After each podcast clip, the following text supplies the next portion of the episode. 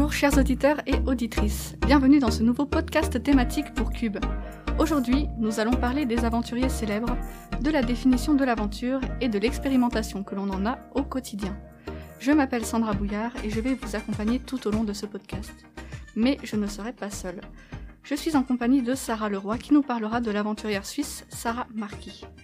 Nous écouterons également un billet présenté par Flora Granchette sur la définition de l'aventure et les aventuriers du quotidien. Elena Gillet nous parlera du tourisme d'aventure. Lucas Santerre animera un entretien avec un ancien candidat de l'émission Colanta. Enfin, Camille Ruiz nous parlera d'une pratique encore peu commune liée à l'exploration. Je laisse le micro à Sarah Leroy et bonne écoute sur Cube.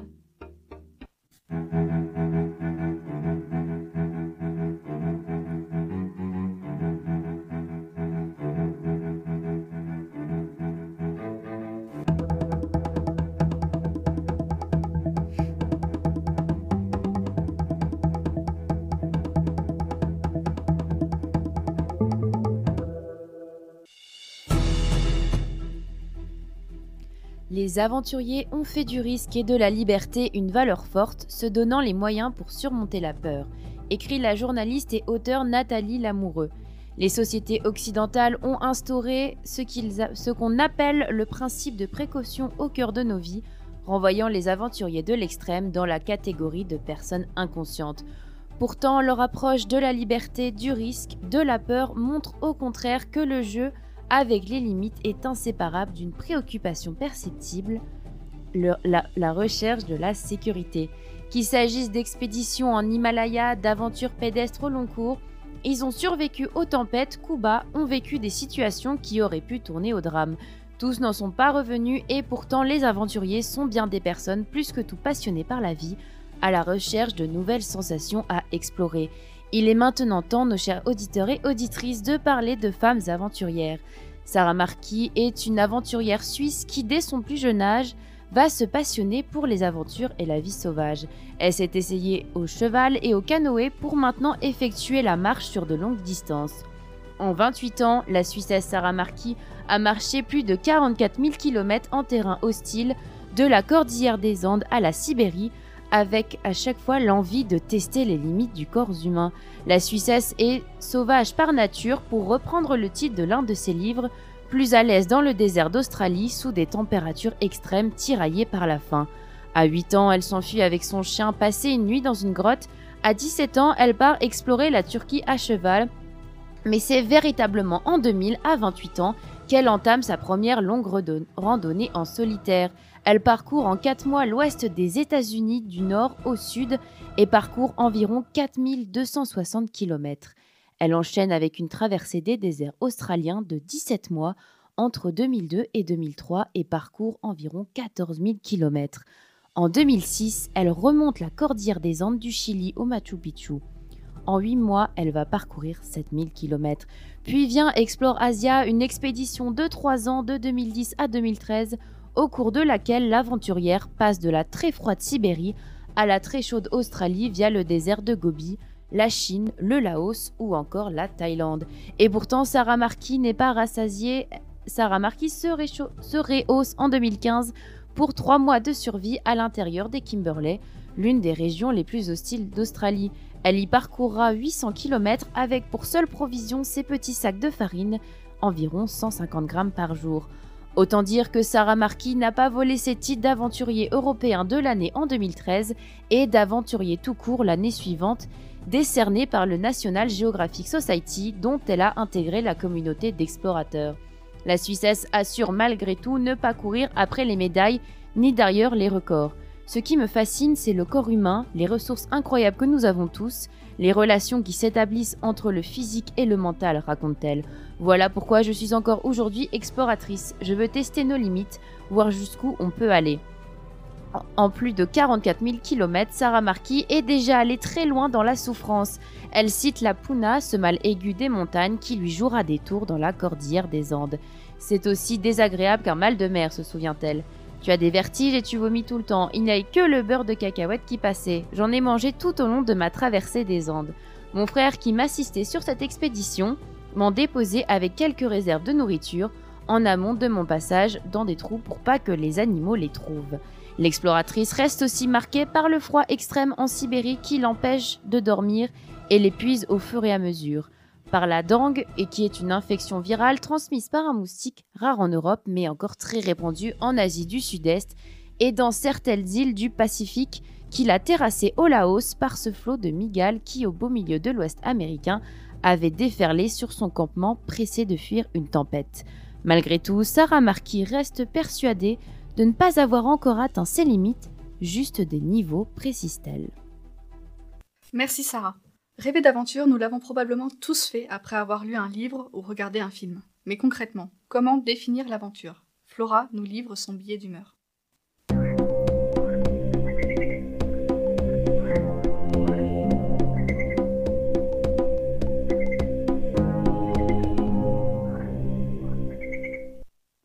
Aventure. Ce mot évoque tant de souvenirs, tant d'exploits, tant d'histoires, tant d'avancées pour l'humanité. Nous avons tous été bercés par des livres, des films, des séries, des jeux vidéo qui retracent des quêtes rocambolesques et pittoresques de ces personnages. Qui n'a jamais désiré devenir archéologue, tel Indiana Jones, dénicher de mystérieux trésors et découvrir des cités perdues. Qui n'a jamais eu l'âme d'un reporter endossant son plus bel impair, parcourant le globe avec son chien comme fidèle compère. Qu'est-ce qu'un aventurier? Un explorateur, un navigateur, un aviateur, un alpiniste, un astronaute? L'aventurier fonce vers l'inconnu, conduit par une fiévreuse obsession du risque et de l'adrénaline, appelé par une envie brûlante de repousser ses limites. Il explore des terres sauvages, vierges de tout contact, découvre de nouvelles espèces. Au-delà d'un exploit physique, il est un symbole, le symbole d'une réussite, d'une ambition, celle de prouver au monde que rien n'est impossible. En route pour l'inconnu, l'aventurière casse les barrières patriarcales. La journaliste Nelly Bly, à son arrivée à New York, boucle son tour du monde en seulement 72 jours, huit jours avant celui du personnage de Jules Verne, Phileas Fogg. Des aventuriers impavides qui permettent de percevoir le monde autrement et réaliser sa fragilité. En 2019, Mike Horn se lance un nouveau défi. Parcourir la Terre d'un pôle à l'autre. Un exploit qui ne sera pas sans danger, décuplé par les impacts du réchauffement climatique. Freiné dans l'avancée de son périple par la fonte des glaces, le Sud-Africain dressera un constat accablant de la banquise, saisi par l'absence d'ours polaires. Plus que de simples explorateurs, les aventuriers du XXe siècle sont les ambassadeurs d'une nature fébrile, en proie à la voracité de certains, victimes de l'insouciance des hommes qui ont faim de regarder ailleurs. Comment ne pas rêver de leur vie trépidante, de leur leitmotiv? Modèle d'inspiration, de courage, ces femmes et ces hommes nous poussent à nous surpasser, à saisir l'impensable, imaginer les voyages les plus fous. Quand les aventuriers s'échappent de notre imaginaire littéraire et pop culturel, qu'est-ce qui nous empêche de faire de même? Au fond, ne sommes-nous pas tous des aventuriers? Certes, nous n'avons pas l'étoffe de Marco Polo, l'instinct de survie de Bear Grylls, la condition physique de Lara Croft ou les talents de Thomas Pesquet, mais nous avons tous une soif d'entreprendre, de voyager de quelques kilomètres à l'autre bout du monde, dans un pays étranger où gesticuler semble la seule solution pour se faire réellement comprendre, choisir le chemin sinueux au lieu de la route asphaltée, troquer la bouée pour la plongée, la voiture au vélo, oser les insectes comme mes raffinés. Au final, qu'est-ce que l'aventure, si ce n'est se dépasser? En somme, marcher vers l'inconnu pour mieux savoir qui l'on est. Merci Flora pour ce moment de poésie. Maintenant, je vous propose de partir en voyage. Alors en voyage, oui, mais pas n'importe lequel. Je vous propose de rejoindre Elena pour découvrir le tourisme d'aventure.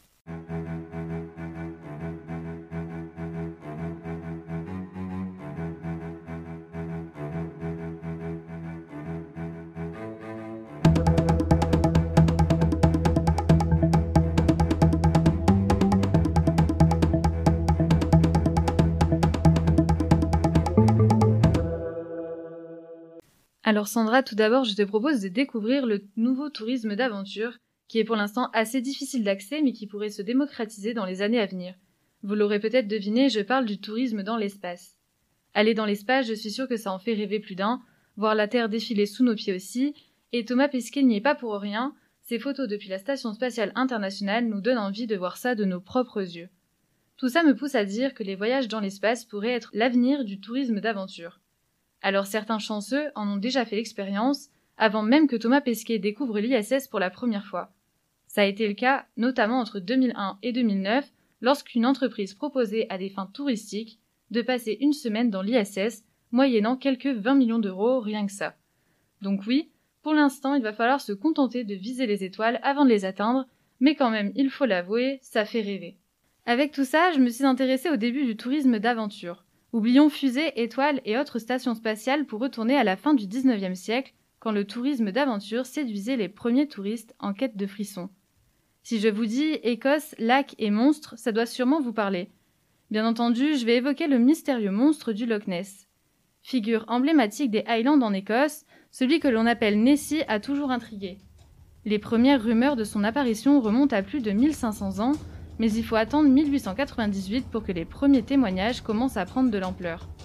Dans les années 1930, toute la Grande-Bretagne commence à s'y intéresser avec la photo de Robert Kenneth Wilson, publiée en 1934 dans le Daily Mail.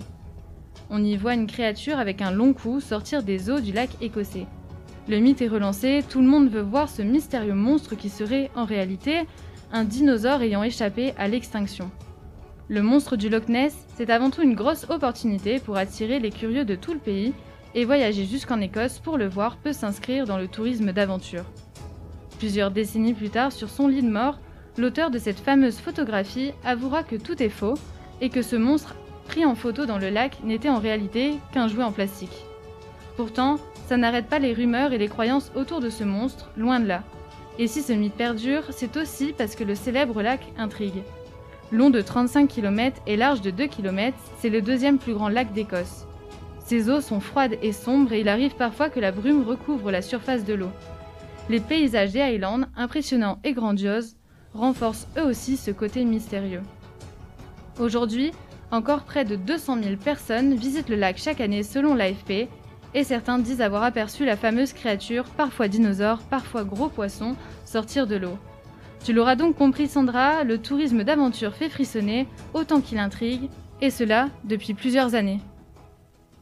Merci beaucoup Elena pour cette chronique qui nous a fait voyager. Tout de suite, Lucas Santerre nous présente un entretien réalisé avec Marie-France Schieber, ancienne candidate à l'émission Colanta en 2020.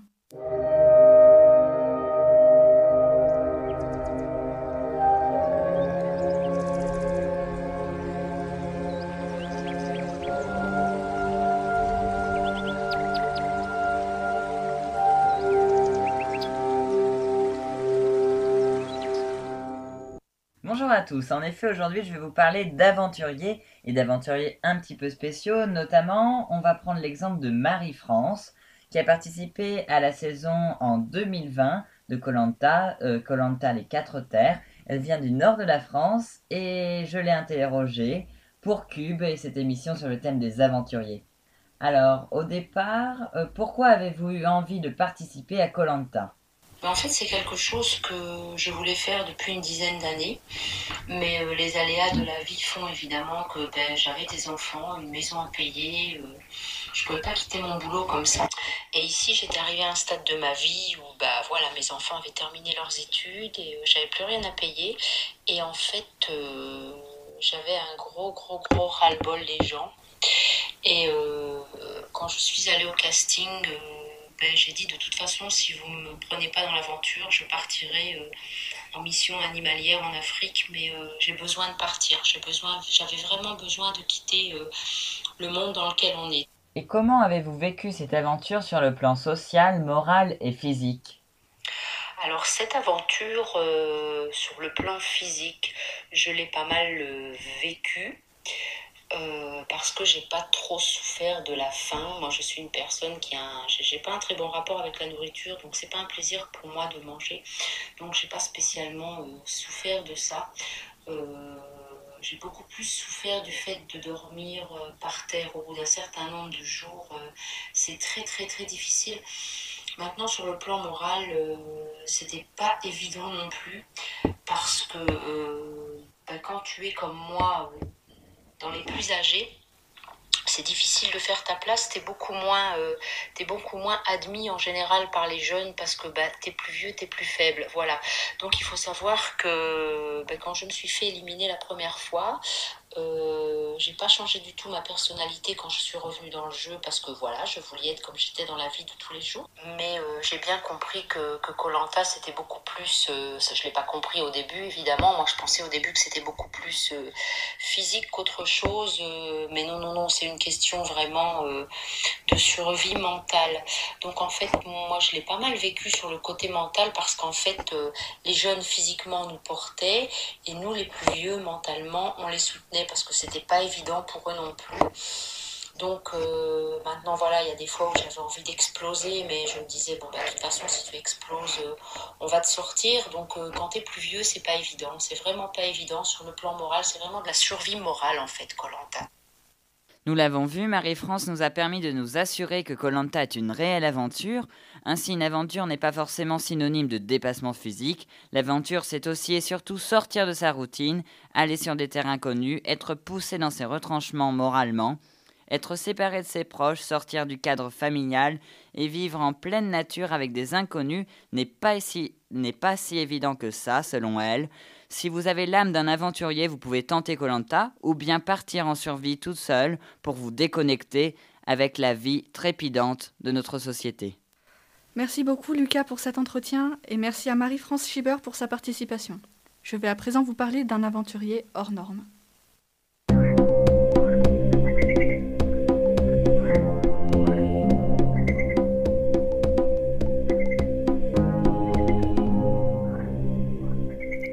Le magazine National Geographic l'a nommé aventurier de l'année en 2014.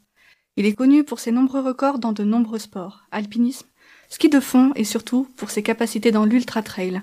Cette dernière discipline, qui prend de l'ampleur, Kylian Jornet en a fait son domaine. Des courses en pleine nature d'un minimum de 80 km et avec des dénivelés faramineux, celui que l'on surnomme ultra-terrestre, en gagne tous les grands titres pendant les cinq années qui s'écoulent entre 2007 et 2012. La plus connue, l'Ultra Trail du Mont Blanc, ou UTMB, compte 170 km autour du plus haut sommet d'Europe. Une course que le Catalan remportera dès ses 20 ans, en à peine plus de 20 heures, et ce, sans sommeil. Comptez 10 000 mètres de dénivelé positif, l'équivalent de gravir deux fois le Mont Blanc. Ce sommet, d'ailleurs, il l'affectionne particulièrement. Il en connaît tous les recoins. Parfois même, il s'y entraîne en short et baskets, aux côtés des cordées et des crampons, courant comme s'il défiait la mort. Les touristes écarquillent souvent les yeux, mais les habitués de la vallée de Chamonix le reconnaissent. Et pour cause, c'est également lui qui détient le record de l'ascension du sommet. Moins de cinq heures, aller et retour. Il arrivera à Chamonix à peine essoufflé. Ces records, il les établit à travers le monde entier.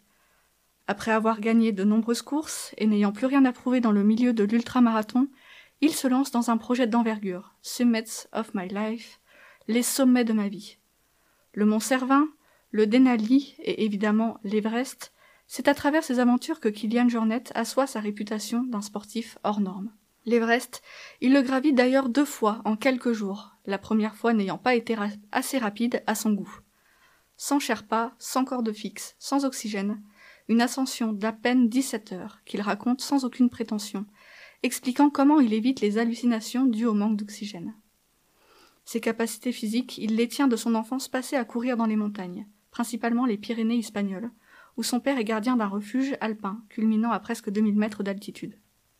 Passionné par la nature qui l'entoure, les paysages qui défilent sous ses yeux, le mélange de frénésie et de calme lorsqu'il court dans ces grands espaces, il n'a jamais été forcé à faire du sport. C'est tout naturellement qu'il s'élançait sur les sommets. À trois ans à peine, sachant à peine marcher, il gravit son premier 3000 mètres, avec une ténacité qui amuse alors les adultes qui le rencontrent. À cinq ans, sur le point culminant des Pyrénées, l'Aneto ne lui résiste pas. Un an plus tard, c'est le premier 4000 mètres, une progression poussée par son envie et sa passion déjà présente. À 33 ans désormais, le sportif surprend sans cesse les scientifiques, que ce soit par ses capacités de récupération, deux jours à peine pour remonter le sommet de l'Everest, la capacité décrite comme surhumaine de son corps à assimiler l'oxygène, ou encore ses capacités cardiaques, puisqu'il ne dépasse pas les 40 battements par minute au repos. Alors qu'il brouille les limites entre le ski, la course et l'alpinisme, il exprime dans ses livres ce qui le pousse dans ses retranchements. Avant toute discipline, c'est le mouvement qui l'attire, la vitesse des paysages autour de lui. Se mouvoir dans la nature, c'est là sa première motivation. C'est dans le best-seller Courir ou mourir que Kylian Jornet exprime les pensées qui le traversent et le regard qu'il porte sur son environnement.